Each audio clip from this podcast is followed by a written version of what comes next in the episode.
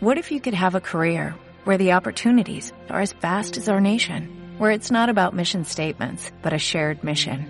At U.S. Customs and Border Protection, we go beyond to protect more than borders, from ship to shore, air to ground, cities to local communities. CBP agents and officers are keeping people safe.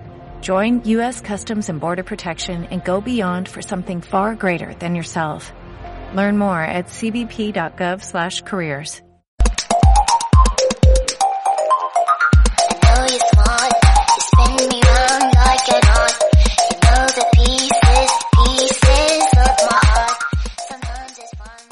Te damos la bienvenida a Somos Tecnológicos y Tecnológicas. Estamos en Radio Vétera con Erika Aguado, José Picón y Gas García.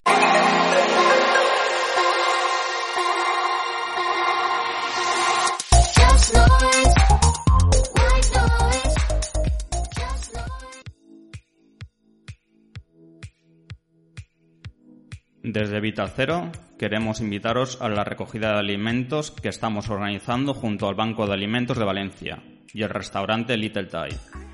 La recogida tendrá lugar en el restaurante Little Thai de Ruzafa, calle Ruzafa 25, el sábado 19 de 1 a 9 de la noche. Puedes llevar alimentos o bienes de primera necesidad. A cambio, podrás probar nuestra Vegan Burger y una tapita Thai del restaurante. Esperamos máxima difusión para poder ayudar al máximo posible de personas. Muchas gracias y te esperamos.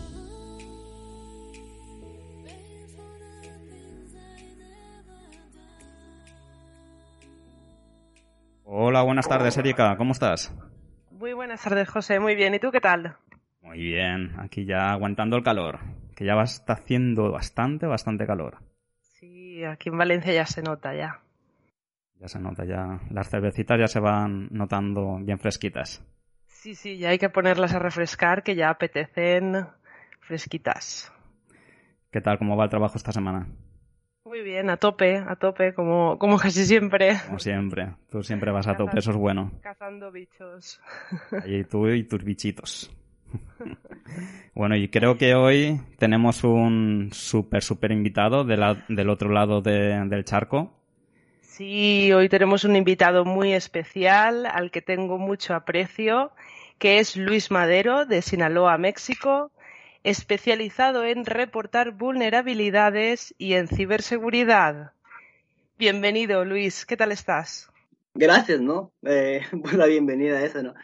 Muchas gracias por la invitación. Eh, es la segunda vez que participo en, eh, en algo así.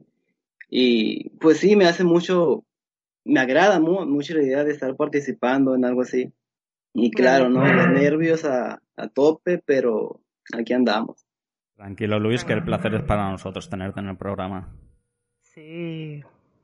Ya sabes que ya hacía tiempo que te lo estaba diciendo, que tenía ganas de tenerte en el programa con nosotros. Sí, ya hace rato. Aquí de momento no nos hemos comido a nadie, o sea que puedes estar tranquilo. Sí, sí, raptamos a alguien de vez en cuando, pero bueno. los raptos son una cosa que lo llevamos, que esta semana se, se ha visto. Sí. y bueno, Luis, cuéntanos un poquito quién eres y a qué te dedicas. Bueno, ¿quién soy? Bueno, eh, soy ingeniero en sistemas computacionales. Eh, tengo 23 años. Eh, hace poquito salí de la universidad. Actualmente pues me dedico a trabajar como maestro de inglés y de computación, pero he elaborado más en el área de inglés. Eh, en el área de tecnología, que es lo que viene siendo mi área, no he conseguido trabajo por falta de pues, disponibilidad de trabajo, ¿no? No hay donde trabajar, algún buen puesto. Muy bien, Luis. ¿Y cómo empezó tu, tu pasión por la ciberseguridad? Bueno, ¿cómo empezó? Eh, se puede decir que me empezó a gustar la seguridad desde que estaba aquí en la preparatoria, ¿no? O desde antes.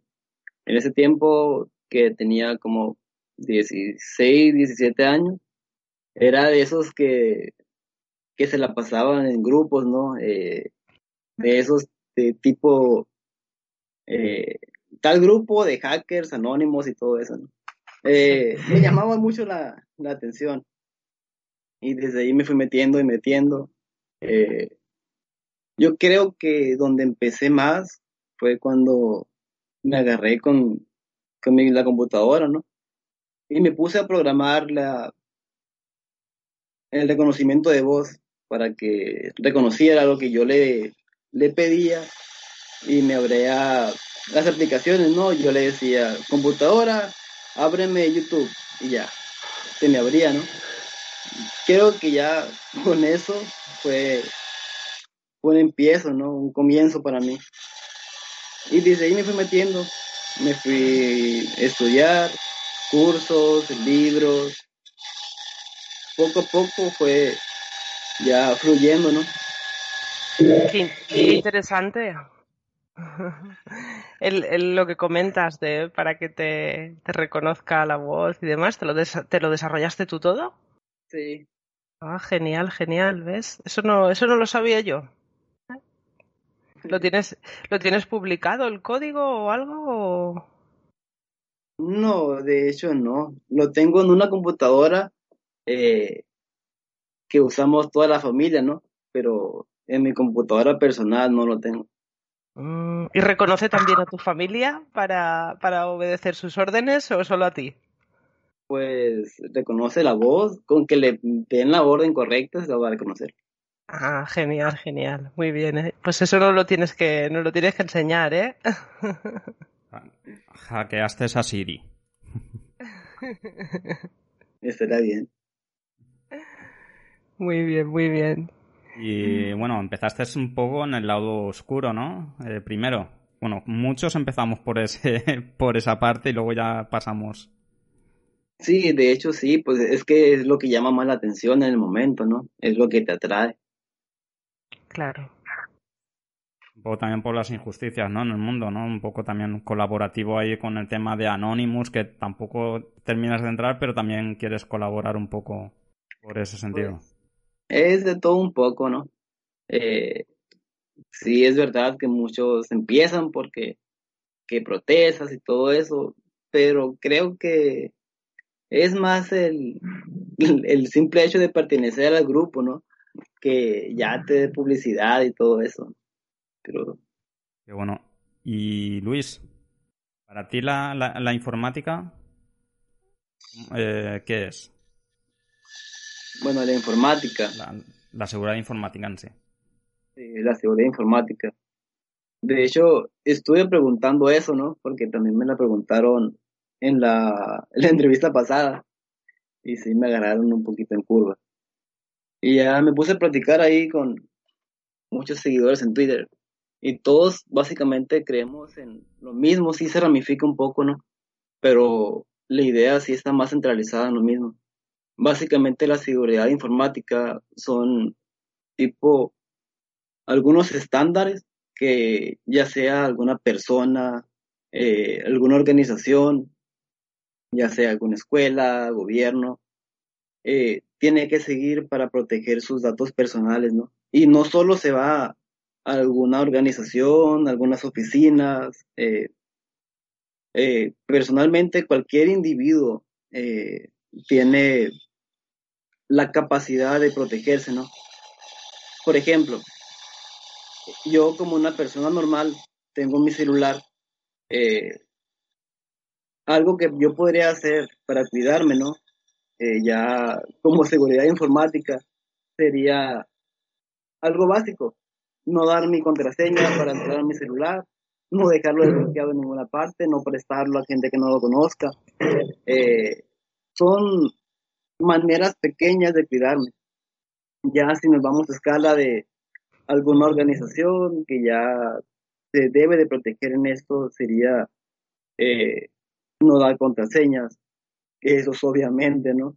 Eh, si tener alguna página, es tratar de no tener vulnerabilidades, tener gente preparada para que las vulnerabilidades que pueda llegar a ver, porque en todas partes hay, nadie está safo de tener alguna vulnerabilidad, eh, sean menores.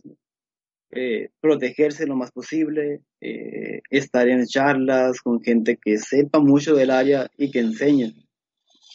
básicamente, para mí, eso es la seguridad informática. Muy bien explicado, porque además es lo que comentas, yo que conozco más el tema de las, de las vulnerabilidades en páginas web y, tal, es, es cierto que, nunca estamos a salvo del todo, ¿no? Eh, conforme van cambiando las tecnologías, pueden surgir cosas, nunca tenemos todos los escenarios posibles controlados hasta que suceden, ¿no? Y por eso es tan importante muchas veces trabajos como el tuyo, ¿no, Luis? Que, que, que buscas, ¿no? Que, que, haces un poco de pentester, ¿no? Buscas vulnerabilidades, tienes mucho conocimiento y, bueno, yo sé que has reportado bastantes vulnerabilidades, eh, sé que has hecho grandes cosas en, en este campo, pero ¿nos puedes contar algo así, sin, sin decir nombres si no quieres? ¿Alguna vulnerabilidad así grande de algún sitio grande que hayas reportado? y cómo lo haces también un poco. Eh, sí, claro. Eh, una, bueno, una escuela, ¿no? Una universidad a la que me gusta mucho reportar, que a lo mejor ellos ni me conocen ni, ni saben quién soy y soy uno más de, de quien reporto, ¿no? Eh, es la, pues, la, la, Universidad de Harvard, ¿no? Les he hecho cerca de 10 reportes, yo creo. Y en uno de esos reportes sí me gané una carta de agradecimiento. De hecho, ahí la tengo también. Eh, esa fue por una vulnerabilidad de inyección XSS. Encontré todo un sitio que alojaba todas las carreras ¿no? de, de la universidad. Y en cada carrera tenía un, bueno, tiene un buscador. Eh, y ese buscador es vulnerable a inyecciones, ¿no?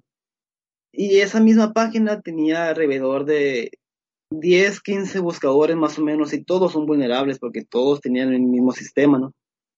Y esa solo es una. Hace poco también estuve reportando inyecciones SQL eh, a una universidad que sí no puedo decir el nombre porque ya es más confidencialidad, ¿no? Sí me la pidieron. Y de hecho era muy grave porque el usuario que, te asignaba el, sitio tenía permisos de administrador y una inyección en SQL con permisos de administrador eh, como atacante te permite eh, pasar más, no solo ver todas las bases de datos, sino meter alguna backdoor ver todo su sistema, ver qué hay dentro, acceder a las cámaras, ¿no? Del dispositivo, eh, de la computadora en el que se está accediendo. Y ya se saltaría, ¿no? De la vulnerabilidad SQL, si de por sí es crítica ella sola. Ya dando ese paso a inyección de código de remoto, ya es, se puede hacer lo que quiere, ¿no? Uno ya con, con este tipo de, de sitios y sí, como comentas, yo tampoco no tengo razones, ¿no? Para hacer algo malo. Yo en cuanto encontré la vulnerabilidad, me puse en contacto, me contacté con el administrador del sitio y ya, me contestaron rápido. como a las cuatro horas ya tenían todo resuelto, ¿no? Y así son, esos son solamente dos ejemplos. Eh, he encontrado también en, algunos en la NASA, que esos, ellos sí nunca me contestan, ¿no? Pero yo igual les reporto a ver si algún día me contestan. pero sí, han sido muchos. Muy bien, muy bien. Y yo, yo lo sé, Luis, pero quiero que me cuentes, que nos cuentes a todos cómo haces, porque yo sé que te curras unos informes y unas explicaciones muy, muy, muy chulas para que además eso, eso sirve, vamos, en la universidad que reciba un reporte tuyo puede estar más que orgulloso, orgullosa la universidad de, de, de tener a gente como tú que se preocupa hasta ese punto de hacerlo tan bien, de comprometerse con no divulgar la información, hacerle toda la explicación. Cuéntanos tú un poquito cómo, cómo lo haces. ¿Cómo haces? Mm, pues desde desde desde el método, ¿no? Para buscar las vulnerabilidades, hasta para reportar. Solamente para buscar las vulnerabilidades, básicamente uso puro Dorking, ¿no? Ya después de, del Dorking, eh, si encuentro algo interesante, eh, reviso qué sitio es, qué página es, si puedo reportar o no puedo reportar. Ya me centro más en buscar las vulnerabilidades, ¿no? Algunos escáneres, algunos... Personalmente hago más prueba manual, ¿no? Ya cuando encuentro algún error que ya veo que puede ser grave o puede tener, poner en riesgo, ¿no? La integridad del sitio, eh, me contacto con ellos, eh, les pido permiso para ver si puedo reportar pero cuando pido permiso trato de presentarme, ¿no? De dar una explicación vaga de quién soy. Eh, mi nombre es Luis Madero, soy ingeniero en sistemas computacionales, me dedico a reportar y buscar vulnerabilidades. Eh, doy una explicación muy vaga de la vulnerabilidad que encontré y pido permiso para ver si puedo eh, reportarles, ¿no? Y ya si tengo una respuesta de ellos, si me dejan, pues ya procedo, ¿no? A hacer el reporte bien. Muy bien, es increíble, es increíble que gente y tan joven como tú haga las cosas tan bien y tan profesionales. La verdad es que es una suerte tener gente como tú y te mereces una buena oportunidad, Luis. Lo sé que pronto, pronto la tendrás. Gracias, gracias. Y aparte es bastante activo en, en Twitter. Sí. El Twitter de, de Luis no, no para. Siempre también aportando mucho a, la comunidad por ahí. Es la idea. Porque tú, aparte de, los estudios que tienes, como todos, ¿no? Continúas aprendiendo y autodidacta. Sí, de hecho, como comentamos eh, hace poco, ¿no? Yo empecé a usar mi Twitter como, como cuenta personal primero. No tenía pensado eh, llegar a tener seguidores. Eh, no, nunca imaginé llegar a, a que me entrevistaran, ¿no? Vaya. Eh, y sí, bueno, yo terminé la universidad, soy como soy, soy ingeniero en sistemas, ¿no? Pero por mi cuenta sí me gusta mucho el área de la informática, eh, desde hace mucho me gusta y siempre he estado queriendo aprender más, ¿no? Aprender más. Y dije, pues sí, uso Twitter y empecé a seguir, ¿no? Mucha gente de esta área y ya sí los veía como, ah, qué, padre, ¿no? Ser, ser alguien así que se dedique a eso y, se nota que realmente les gusta, ¿no? Eh, solo, después solo fui publicando, ¿no? Lo que encontraba. Me, me metí a plataformas como Medium, eh, GitHub, y fui empezando a escribir, ¿no? Eh, a lo que yo según sabía, porque al momento de escribir me di cuenta que no sabía nada y seguí estudiando. Llegué a, escribir algunos tutoriales, ¿no? Según yo, de, inyecciones, eh, de doxing, eh, para que las personas aprendan a instalar WordPress en su celular, todo ese tipo de cosas, ¿no? Y las fui publicando y ya vi que a muchas personas les, les agradaba, les gustaba, ¿no? Y pues me expandí más a, a escribir en medio y pues ahorita ahí estoy, ahí sigo. Sí, sí, ese, ese sentimiento de que cuando empiezas a intentar divulgar tienes ese sentimiento de que no sabes tanto como crees, eso nos pasa a muchos en, en este mundo. Al final hay tantísimo tantísimas cosas, pero es muy importante que, compartamos cada uno, ¿no? Desde nuestra experiencia y desde lo que vamos viendo, compartir lo que con la comunidad, como decía José, a través de Twitter, de Medium, de la herramienta que es muy importante y hay muchísima gente que lo agradece y lo valora. Yo sé que en Twitter te conoce mucha gente y te sigue mucha gente porque es muy interesante todo el contenido que, que vas publicando. Muy bien, enhorabuena por esa parte también, Luis. Gracias. Y hay una cosa, Erika, que me ha, gustado antes de entrar en, el programa, cuando estaba hablando con Luis, que me ha comentado que, claro, él da clase de inglés, pero es que él aprendió inglés cuando estaba estudiando también en la universidad para la carrera, porque sabía que lo iba a necesitar para, para estudiar la carrera. Y eso le ha servido eh, con su buen nivel de inglés para dar clases también de inglés. Que no todo el mundo que estudia eh, sistemas o informática eh, aprende a tal nivel de inglés. Simplemente aprende lo justo para, para salir al mundo laboral. Sí. Y eso es un hándicap más que, que, tiene, que me gustó porque es esa iniciativa, ¿no? De, del aprendizaje. Sí, sí, es muy importante, es muy importante. Y al final los que nos dedicamos a esto, eh, casi todo el contenido, mayoritariamente el contenido que, buscamos está en inglés y, y al final tenemos que terminar aprendiéndolo, pero sí que está genial el nivel que, que puede coger, por ejemplo, Luis, que tiene, es increíble. Yo el nivel que tengo es de, de leer técnico y poco más. Como la mayoría de nosotros. Sí.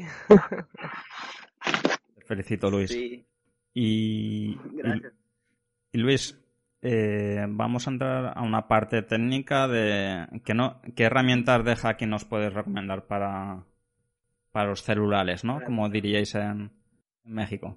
Los celulares, ¿no?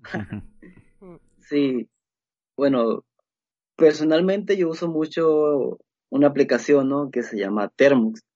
Y Termux es, es muy querida y muy odiada, ¿no? Por la comunidad de, de ciberseguridad, ¿no? Hay algunos que lo ven como una simple terminal de Linux o es algo que nada más usan personas que les gusta mucho esto, pero no saben hacer nada, ¿no? Porque nada más copian scripts y los ejecutan y ya, ah, ya soy hacker por ejecutar un script o algo. Pero yo sí la recomiendo mucho. Eh, en ella, pues, yo tengo instalado mm, lo que viene siendo SQL Map para las inyecciones, eh, Metasploit para ya, para penetraciones más, más agresivas, no se puede decir. Eh, tengo instalados sistemas operativos como Kali Linux, eh, Ubuntu, Alpino, y desde ahí uno ya puede instalar más cosas, ¿no? Pero fuera de esa aplicación es muy recomendable tener alguna, alguna aplicación para FTPs, eh, para servidores, eh, instalar PHPMyAdmin por si quieres instalar algún sistema WordPress, eh, Nikito, algún escáner. Pero básicamente todo depende de qué enfoque le quieras dar, ¿no? Eh, si usas tu celular para hacer pruebas de penetración, si te quieres meter a OSINT, si solamente eh, quieres ejecutar algún script que otro usuario hizo, también lo puedes hacer desde, desde el celular. Creo que ya todo eso depende de, la imaginación de cada quien, ¿no? Y hasta dónde quiere llegar. Interesante que hayas recomendado esta herramienta, porque además yo no la he usado mucho, pero sí que es cierto que en algún examen de certificaciones de, sobre todo de la Linux Foundation, eh, usan este, este terminal para hacer los, los exámenes de las certificaciones. No sé si lo sabías eso, Luis. No, eso sí no lo sabía. Pues si alguna vez te preparas alguna certificación, lo vas a tener fácil. Me agrada. Muy bien. Y, y, bueno, ya nos has dicho un poco, pero ¿cuáles son los, los sistemas operativos con los que sueles tú trabajar y hacer todas estas cositas? Eh, pues mi sistema principal es un Windows 10, ¿no? De toda la vida, un montón de errores, un montón de, de lentitudes, ¿no?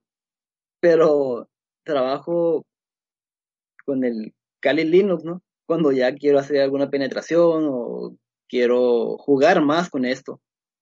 Ya me cambio a Kali y desde ahí hago todo, o desde mi celular es... Y de hecho es lo único que uso. Y no me meto más a otras distribuciones. Es muy básico realmente lo que uso. Muy bien, muy bien. Con, con, lo, con lo básico que usas, averiguar bastantes vulnerabilidades, ¿no? Sí. Pero eh, nunca has pensado en pasarte, dejarte eh, Windows. Tú sabrás que este programa somos muy queridos de, sistemas operativos eh, Linux. ¿Nunca has pensado dar el paso y dejar atrás Windows? Sí, de hecho lo he pensado mucho. Solo que hay momentos en el que no soy solo yo quien usa mi computadora y se la tengo que prestar a, a mis hermanas o alguna otra persona que, la necesita, ¿no? Y acá donde yo vivo no es muy conocido el software libre. Y si yo lo llevo a instalar y si alguien ocupa mi, dispositivo, no va a poder trabajar si no estoy yo. Así que ese lado sí me detiene más, así que mm, por eso estoy más con Windows ahorita. Entiendo. Y, y esa parte, pues me, das la introducción, ¿no? Para también para eh, comentarte a ver en España es complicado eh, el, trabajo. Eh, muchos nos quejamos de, los recursos humanos a la hora de contratar. en México, ¿cómo, ¿cómo se maneja? ¿Cómo está el tema del trabajo allí para un administrador de sistemas? Uy, pues, sin mentir, el trabajo aquí es muy feo. Para, una, para un administrador de sistemas es es mucho más complicado, ¿no? ¿Por qué? Porque las empresas aquí ya vienen siendo escuelas, empresas, eh, no tienen ese, ese conocimiento, ¿no? De, de qué hace un administrador de sistemas. Eh, aquí, de hecho, creo que no hay un administrador de sistemas como tal. Eh, generalmente se encuentra más el área de soporte técnico. Y soporte técnico se encarga literalmente de todo, ¿no? Eh, que todas las computadoras estén bien, si falla alguna impresora, puedes ir a arreglarla, instalar las cámaras, que los modems no fallen, que la red esté todo bien. Pero está muy mal, ¿no? Está muy mal diseñado, no le dan la importancia que se le necesita. Cuando yo estaba en la universidad, estuve trabajando, ¿no? Yo hice mi eh, mi servicio y me di cuenta que está muy mal. El espacio en el que nos tenían asignados era un espacio más o menos de metro y medio por cinco metros y ahí teníamos que tener todas las herramientas, eh, el rack para toda la red de la escuela, eh, los materiales, las computadoras y desde ahí hacíamos todo, ¿no? Desde ahí monitoreábamos toda la, red, que, ver que no se repitan las IPs. Si falla alguna computadora, alguna maestra, se la, se la reparábamos. Eh, si teníamos que poner algún otro modem, eh, cableábamos todo. Y así, ¿no? Y creo que básicamente en todas las organizaciones aquí es la misma. No se le da mucha importancia, a menos que la organización se, se especifique o se especialice en eso, ¿no? ¿Qué ¿Cómo, Erika? ¿Qué, calor pasaríais, ¿no? Con el rack allí metidos en tan poquito espacio. ¿No se calentaban los equipos? Pues sí, teníamos aire y todo eso, pero sí es muy, muy chiquito el espacio. Para trabajar así un poco incómodo, la verdad. Demasiado. Porque no creo que en Sinaloa haga mucho frío, ¿no? No, de hecho, en estos momentos estamos como 40 grados más o menos. Y nos quejamos nosotros, Erika. Sí, madre mía. Sí, es feo. Muy bien. Y bueno, ¿cómo ves? Cuéntanos un poquito cómo ves el, futuro tecnológico a nivel de, ciberseguridad. Que estás viendo tantas vulnerabilidades y cosas. ¿Cómo ves tú el futuro? Pues yo creo que cada vez se le hace más difusión a esto. Eh, cada vez hay más apoyo, cada vez hay más personas que dejan el, el lado malo, ¿no? Por así decirlo, para solo atacar y, y querer más, querer ayudar más, ¿no? Y creo que eso es lo importante. Cada vez se le está dando más, más visión a todo esto. Y sí creo que va a mejorar mucho o eso espero, porque no me gustaría que quedara todo obsoleto, todo vulnerable como está. Y que cada vez que alguien quiera reportar en, en buen plan, sí haya una, una respuesta de las organizaciones para poder mejorar. Claro. Sí, es muy importante también, ¿no? Que, que desde, sobre todo si son instituciones, que, que, den valor, ¿no? A, a, la gente que se preocupa de, de, reportar y hacerlo bien. Es muy importante. Yo creo que a nivel de empresas igual sí que lo tienen un poco más en cuenta, ¿no? Igual agradecen más el, el que les comuniques una vulnerabilidad pero falta así, sobre todo a nivel de instituciones, supongo que será por la jerarquía que tienen, no lo sé, pero, pero sí que deberían de valorar mucho más, porque al final es una vulnerabilidad que pone en riesgo su sistema y el que alguien lo vea y se lo comunique, encima le, le, le explique perfectamente qué es lo que ocurre y cómo, casi cómo resolverlo, es una suerte poder contar con eso. En cambio, si no, si no se prestan a, a darle valor a la gente que lo hace, pues al final la gente pues terminará pasándose al lado oscuro, ¿no? Que es lo que, lo que comentamos. Al final, pues, pues se cansan, si no, pero es importante que, que, que den valor a la gente que se preocupa, como tú en este caso. Muy bien, muy bien. Luis, ¿Tú con los sistemas operativos eres más de romper y hacer o eres más clásico y más... ¿Te gusta aguantar más con los sistemas operativos? Pues... Nos has dicho que el Windows 10 ya lo tienes tiempo, pero... Sí, mucho. Yo creo que soy más de aguantar con un sistema y, y darle y meterle y meterle. Ay. ¿Y si te se rompe algo, Luis, qué haces? ¿Te, te apañas para solucionarlo o, o reinstalas? De hecho, casi nunca reinstalo, ¿no? Mi, mi sistema, casi siempre me quedo así y busco la manera de, de repararlo, ¿no? Pero cuando, bueno, también eh, trabajo eh, reparando computadoras, reinstalando sistemas, eh, todo eso. Y cuando me llega una computadora, me voy a lo más, lo más rápido, ¿no? Formatear y ya queda listo.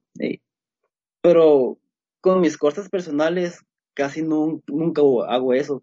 Y allí en, en México, eh, Luis, hay, hay asociaciones, Linux, ¿sabes si hay mucha gente? Sí, sí hay mucha gente que, que usa Linux, ¿no? Solo que es, está muy disperso, ¿no? Eh, estoy en varios grupos, ¿no? De Linux y hay mucho apoyo, hay, hay una comunidad muy, muy grande, ¿no? Solo, solo que sí, la comunidad es muy, ¿cómo se puede decir? Te ayudan entre todos, pero también entre todos eh, te atacan, ¿no? Es, no, está muy, está muy peleado todo ahí dentro. A veces... Sí. Eso, eso suele pasar en todos los sitios, ¿eh? En casi todas las comunidades suele haber un poquito de todo. A veces no sabes si pedir ayuda porque todos te van a atacar porque pides ayuda y si no pides, pues es la misma. Bien, mal si haces una cosa y mal si haces otra. Ah, sí, exactamente. Sí, sí. Eso es bastante típico en el ser humano, ¿no? Oye, Luis, y si te dieran una oportunidad de fuera de, de, México, o sea, Europa o Estados Unidos, eh, sería bueno, ¿no? Para ti, para tu carrera y para poder trabajar fuera de, de México. Sí, de hecho sí he pensado mucho en eso. No he tenido muchas eh, invitaciones, ¿no? A salir del país a, trabajar, pero sí es algo que me, me gusta me llamaría la atención y creo que sí, sin pensarlo, sí me voy. Con tus, con tus 23, 23 años y con tu experiencia con, con tu corta edad, eh, te lo digo, no imagina porque te, doblo un poco la edad, por eso te digo tu corta edad, eh, ya tienes eh, mucha, mucha experiencia y la verdad es que cualquier empresa yo creo que tanto en Europa como en Estados Unidos eh, podría tener tus servicios porque lo que lo que piden cuando para cuando quieren contratar una empresa es que tengan experiencia, ¿no? Y tú yo creo que tú ya tienes bastante bastante experiencia para que cualquier empresa te pueda eh, fichar. Yo creo que tu nivel es muy muy bueno para eso. Pues sí, sí me gustaría pensarlo, la verdad. Eh, como les comento, nunca he tenido alguna propuesta, ¿no?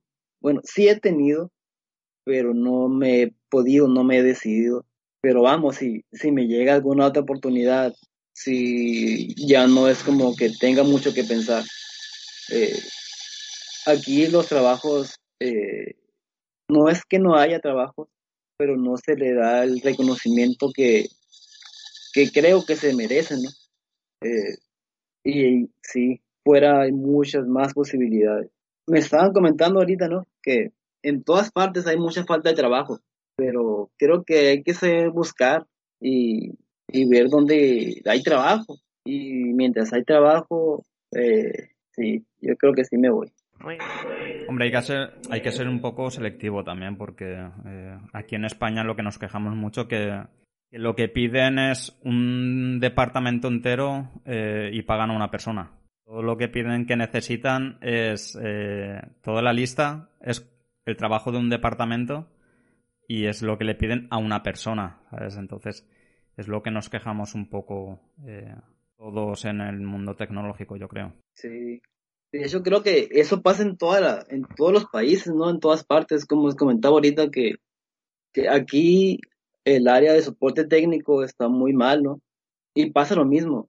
Eh, quieren que una sola persona, una o dos personas como máximo que están en el área, se carguen de toda la una universidad, ¿no? Para ver ese ejemplo. Y sí es muy pesado.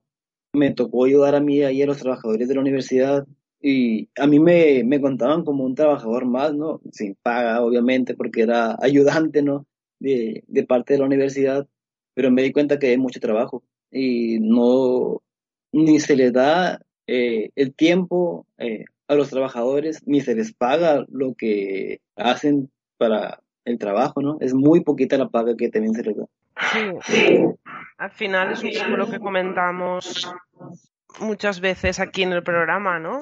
Que que a nivel de las empresas no, no, tienen el conocimiento de todo el trabajo que hay detrás, de todo el trabajo que, que se hace a nivel de sistemas, por ejemplo. No saben lo importante que es la ciberseguridad, no hacen inversiones y eso al final pues está pasando factura. Hoy en día está pasando bastante factura. Hoy hemos tenido otra noticia de que han vuelto a hackear la, una web del gobierno de aquí de España y otra vez eh, problemas. Ayer se cayó el internet en muchas páginas. Sí, sí. Pero he leído, esa noticia, Erika. Eh, bueno, la he leído por encima hoy. Que fue un error de, de, alguien que estaba tocando algo y tocó algo que no tenía que tocar. Sí, ¿Cómo es posible eso? Fácil. Pues eso con que alguna mala configuración, no la, o sea, alguna configuración no la hayan hecho bien y este, en este caso era un, un servicio de caché, de caché de imágenes.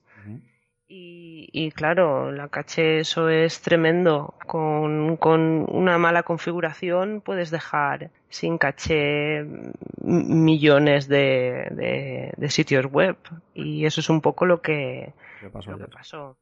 Además creo que creo que lo solucionaron rápido, ¿no? Que no estuvo mucho tiempo. No, no estuvo mucho tiempo. Pasó a las 12, se dieron eh, cuenta rápido y no sé si a mediodía ya estaba solucionado. Sí. Sí, por eso, porque sería algún error, algún error que harían. Bueno, eso ha pasado a todos los niveles. Yo eso lo he visto en, por ejemplo, casos así en el centro de datos que por una, una mala configuración de algo y, han tumbado la red y han dejado miles de servidores sin servicio. Esas cosas pasan también. Al final, lo que siempre decimos, ¿no? El, el, fallo más grande o el problema más grande siempre es la mano humana, ¿no? Siempre. Somos destructores por naturaleza. Sí, sí, sí. Y Luis, eh, allí en México, eh, me imagino, bueno, la inversión ya nos has comentado antes que es mínima, ¿no? Eh, ¿Suelen haber muchos ataques a, al gobierno?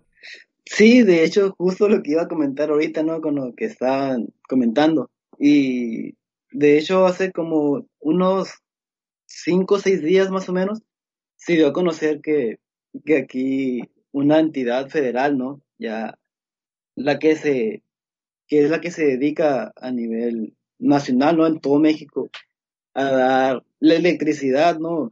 a todas partes, casas, organizaciones, a todo, ¿no? Eh, fue hackeada y sacaron como 26 mil registros de puros trabajadores, ¿no? Nombres, direcciones, números de teléfono, y todo está a la venta ahorita por internet. Y como dice, ¿no? Sí, el, el humano es el, es el enemigo, ¿no? De la misma empresa, porque si a los trabajadores no se les capacita de seguridad informática, pues toda la información queda expuesta. Y sí, a entidades gubernamentales, yo creo que no quiero sonar muy feo, ¿no? Pero México es uno de los países más atacados, ¿no? Y con más sitios vulnerables de parte del gobierno que hay. O personalmente yo me he encontrado demasiados sitios vulnerables. Eh, he tratado de, de, reportar, pero nunca he conseguido respuesta, ¿no? Así que sí, me consta que le falta mucho, mucho, mucho le falta. No, quería preguntarte, en, en estos casos que, que reportas y no recibes contestación, ¿sabes si realmente lo solucionan luego con el tiempo o, o no hacen caso del reporte? Aquí o en cualquier otro sitio que hayas reportado, me refiero en general. Pues sí me, me, he topado con, con varios sitios que, que me los encuentro, reporto, no consigo una, una respuesta, ¿no? A los meses vuelvo a entrar y sigue siendo vulnerable, y a los meses vuelvo a entrar y sigue siendo vulnerable. Pero sí hay algunos que los veo en el momento y ya a los meses o a los días ya lo repararon, ¿no? Imagino que si tienen trabajadores ahí, pero no se les da basto, ¿no? Tanto trabajo que hay ahí. Pero sí, me he encontrado muchos sitios que nunca los han reparado. Me falta, me, parece, eh, no sé si opinas lo mismo, Erika, me parece una, eh, una desconsideración, ¿no? Que por lo menos no den un agradecimiento eh, las empresas cuando se les comunica que hay una vulnerabilidad. Sí, sí, es lo que comentábamos antes, que, es muy importante porque si no se le da este reconocimiento, bueno, reconocimiento debería ser monetario, debería dárseles una recompensa, porque al final están evitando un mayor, un, un problema mucho mayor y, deberían de dar valor a todo esto porque si no al final pues lo que comentábamos terminarán pues en, vez de reportarlo e intentar que se solucione pues la gente al final intentará usarlo en su beneficio. Es que es lógico si no hay oportunidades para la gente intentas hacer algo bueno y ni siquiera te, te lo agradecen pues al final la gente pues lo usará para, para su beneficio y creo que, que sí, que debería de ser para todos, tanto empresas como instituciones, desde, desde el administrador que se encarga de, de, solucionar ese problema hasta el que recibe el correo o el propio jefe de la empresa o, o director de la universidad, lo que sea, debería de, de, dar un reconocimiento porque, porque es muy importante la información que tienen y vamos, si en, en, sitios comerciales, por ejemplo, que pueden poner en riesgo una vulnerabilidad así, ponen en riesgo toda la información de sus, usuarios, es que si eso se usa de forma maligna, eh, la, la, denuncia o la multa que les puede llegar a ese comercio puede ser tremenda. Entonces, ¿cuánto dinero puedes estar ahorrando a una empresa por reportarle una vulnerabilidad así? Cuantísimo dinero Mucho o en denuncias, pues debería de, de, empezar a darse reconocimiento a la gente que, que decide hacer las cosas bien. Claro, me imagino como hasta ahora solo Harvard, Harvard, ¿no? Te ha enviado una carta de reconocimiento, ¿no? Por lo menos eso te sirve para tu, tu, tu CV, ¿no? Tu currículum. Por lo menos para poner, mira, que tenía un reconocimiento. Pero claro, eh, si más empresas te enviaran ese reconocimiento, pues tendrías más puertas abiertas, por lo menos. Si no te...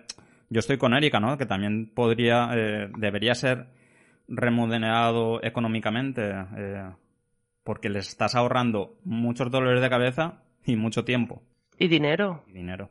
Eh, que muchas veces es una denuncia de, de un usuario porque le han podido robar sus datos puede ser tremenda, pero es que ya hasta pueden haber información de cuentas bancarias de tus usuarios y mucha información sensible que, que al final a ti como empresa te repercute si se produce esa vulnerabilidad y se usa de forma maligna, te repercute en, en, la visibilidad tuya. Te quedas, pues quedas fatal, más la denuncia que puedes recibir por parte de, de los usuarios.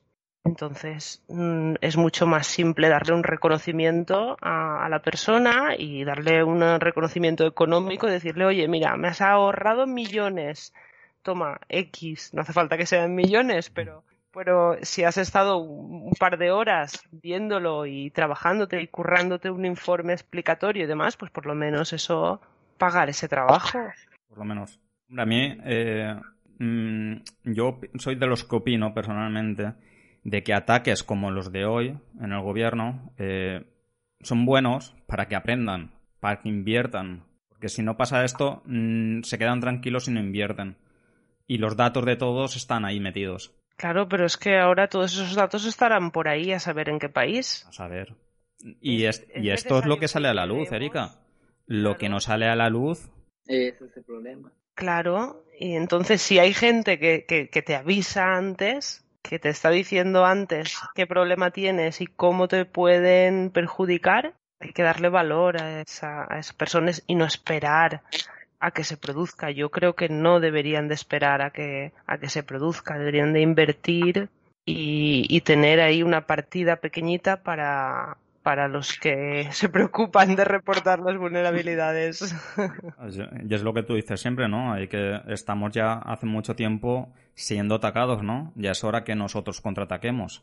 Sí. Hay que prevenir para eso. Yo ya llevo mucho tiempo con el tema de WordPress, por ejemplo, viendo el tema de cómo nos escanean, cómo están continuamente desde diferentes países, diferentes situaciones, atacando en el sentido de que están rastreando a ver qué hay y, usan servidores incluso dentro del país para, para reenviar los bichos que digo yo, ¿no? Los, al final todo eso sabemos que está ahí y no hacemos nada.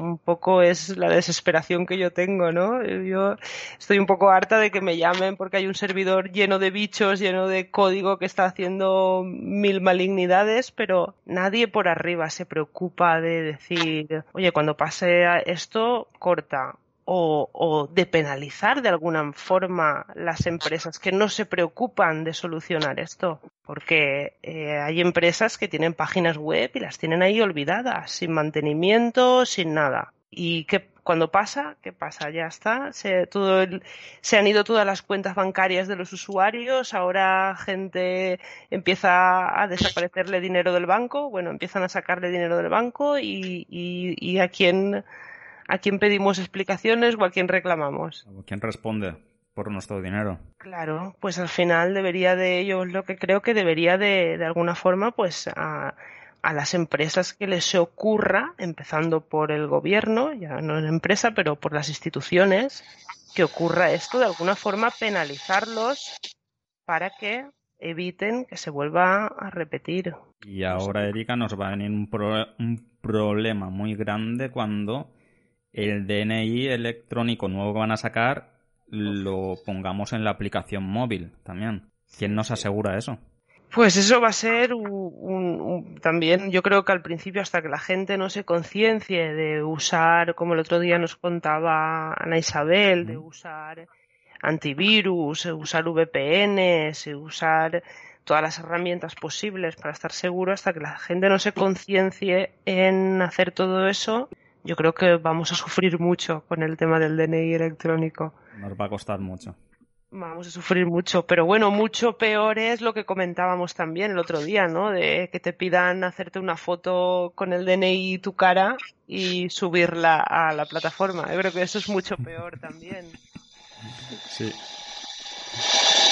Eh, bueno, y Luis, eh, para ir terminando, eh, ¿qué más nos puedes decir sobre ti? ¿Cómo se puede poner en contacto contigo la gente?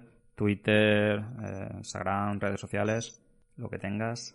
Sí, bueno, lo que más utilizo, ¿no? Es mi Twitter. Y pues lo tengo como, como Luis Madero, yo, ese apodo ya no me lo cambié porque así siempre lo he usado y ya me empezaron a conocer con ese apodo, ¿no?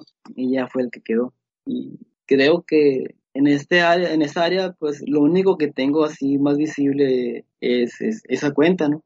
Ya lo demás ya es algo un poquito más personal y casi no los meto eh, para que me ubiquen por esas partes, ¿no? En las notas, en las notas del programa pondré tu Twitter para que la gente te siga porque es un Twitter eh, que estás muy pendiente de él y reportas muchas cosas a través del Twitter y así la gente puede continuar aprendiendo, como dice, dice Erika, que es muy, muy importante ¿no? para la comunidad. Y Luis, en Medium, por ejemplo, ¿cómo te podemos encontrar también? ¿O GitHub, por ejemplo? Sí, de hecho tengo todas mis cuentas vinculadas desde, desde mi Twitter.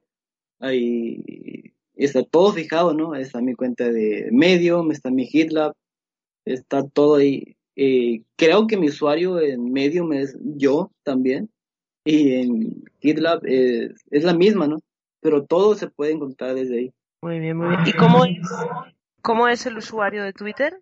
Pues el, el usuario cómo es. Arroba barra baja yo. Sí, pero ese yo cómo se escribe para que la gente Tres O's, ¿no? Sí, es, es un guion bajo, es una Y mayúscula, son tres ceros y otro guion bajo. Ah, muy bien, muy bien. Es que creo que, son ceros, que no son, sí, son ceros. Muy bien, muy bien. Muy de hacker, muy de hacker. Pues ha sido, la verdad es que ha sido un placer conocerte. Eh, mm, la verdad es que eres eh, un profesional, no te conocía y gracias a Erika pues te, te, he investigado un poco y la verdad es que tu trabajo me parece, me parece que estás haciendo una gran, una gran labor. Muchas gracias, por aportar lo que aportas en la comunidad. Muchas gracias también de, mi parte, Luis. Yo sé que estamos adelantándonos al futuro porque estamos, somos los primeros que estamos presentando a Luis Madero y, sé que vas a llegar muy lejos, que eres una persona muy activa, muy trabajador y, muy buena persona porque te mantienes en, en, la línea de hacer las cosas bien y, muy contenta de haber tenido aquí hoy, Luis. Muchas gracias por venir. No, muchas gracias a ustedes por la invitación. Eh, es la segunda vez, ¿no? Que participo en algo así y pues, la verdad sí estoy nervioso, ¿no? Pero se agradece demasiado. Muchas gracias por la invitación. A ver si te vemos pronto por aquí. A ver si te vemos pronto por aquí, por Europa. Y, y nos podemos tomar una cañita o algo. Bueno, y, voy a dar una primicia desde aquí porque eh, lo volveremos a ver pronto porque eh, ya he medio engañado a Luis para que participe en Es Libre, que va a ser este mes, a final de mes. Y Luis nos va, nos va a conceder un, un pequeño podcast taller y va a explicar unas cositas de ciberseguridad con software libre. Va a preparar unas cositas y, y lo digo públicamente para que no se arrepienta Me gusta la idea. Y ahí, y ahí lo tendremos en Es Libre. Muchas gracias, Luis. Perfecto, gracias a ustedes. Erika. Bueno, pues despedirnos ya. Muchas gracias a todos por habernos escuchado eh, en este podcast. Y, y nada, nos vemos los miércoles de seis y media, siete y media en Radio Vétera, cinco y media en Canarias en México, que serán las... Las diez y media. Diez y media de la mañana. Diez y media, ¿no? Sí, diez y media. Sí, porque ahora son las seis y media aquí, diez y media allí. y bueno, y luego nos podéis encontrar en las diferentes plataformas de podcast, ebooks, Apple Podcast, Spotify, Google Podcast y Pocket Cast. ¿Lo he dicho bien, José? Genial. Cada programa nos sale mejor. Hemos ido aprendiendo. Gracias, Erika. Y nada, y quiero decir una cosita, eh, porque luego no quiero problemas eh, por el tema de publicidad de Slimbook. Quiero decir también que tenemos, eh, aparte de Slimbook aquí en Valencia, que estamos muy orgullosos de, tenerlo con, en la comunidad, tenemos Avant, que son dos empresas que están haciendo una gran labor en la comunidad de software libre y luego no quiero que hayan que tengo favoritismos. A ver si se animan de Avant a venir también a, nuestro podcast. Nos pondremos en contacto a ver si se animan. Muy bien, muy bien. muchas gracias a los dos. Eh, que tengáis un muy buen día. Y a los oyentes, eh, deciros que portaros bien, que os refresquéis, que ya está haciendo mucho calor y hay que beber mucha agua y mucha cerveza, pero sin emborracharse. Sí, sí. bueno, un saludo y hasta la próxima semana. Chao. Hasta luego. Adiós. Chao. O'Reilly Auto Parts puede ayudarte a encontrar un taller mecánico cerca de ti. Para más información, llama a tu tienda O'Reilly Auto Parts o visita oreillyauto.com.